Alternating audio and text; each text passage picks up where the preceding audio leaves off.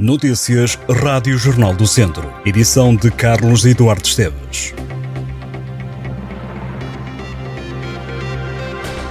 Dez pessoas foram detidas durante o fim de semana por conduzirem alcoolizadas em Viseu. Os cidadãos tinham idades entre os 20 e os 56 anos. O condutor detido com a taxa mais alta conduzia com 2,07 gramas de álcool no sangue.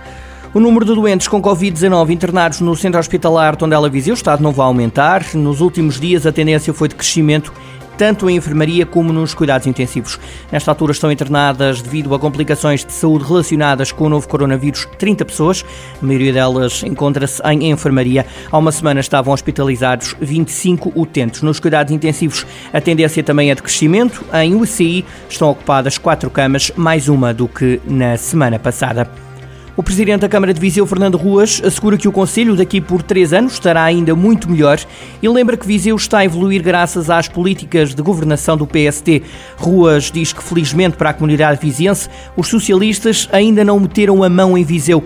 O autarca discursou numa cerimónia promovida pelo PST Viseu que serviu para assinalar um ano de mandato autárquico. Para a oposição, Ruas deixou ainda um recado, salientando que daqui por três anos Viseu estará muito melhor.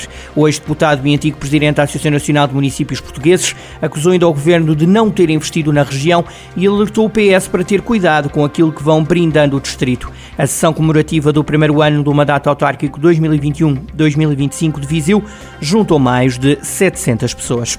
Jogou-se este domingo mais uma jornada da primeira divisão distrital. O Douro continua em primeiro lugar no Grupo Norte.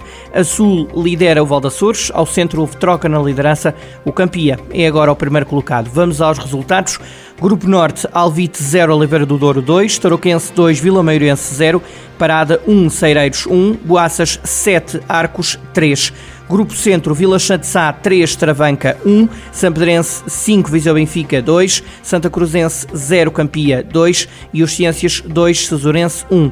Grupo Sul, Nanduf 0, Mamenta Dudão 4, Valdaçores 5, Cabanas Viriato 1, Besteiros 3, Santar 0 e Carregal do Sal 6, Valmadeiros 0.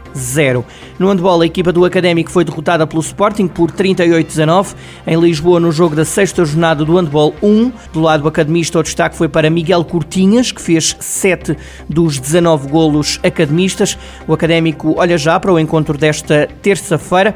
No feriado nacional de 1 de novembro, os academistas defrontam o Santo Tirso, um jogo que pode revelar-se importante nas contas pela manutenção. O duelo diz respeito à primeira jornada da primeira divisão e foi adiado porque o Académico de Viseu não tinha, na altura, casa aprovada.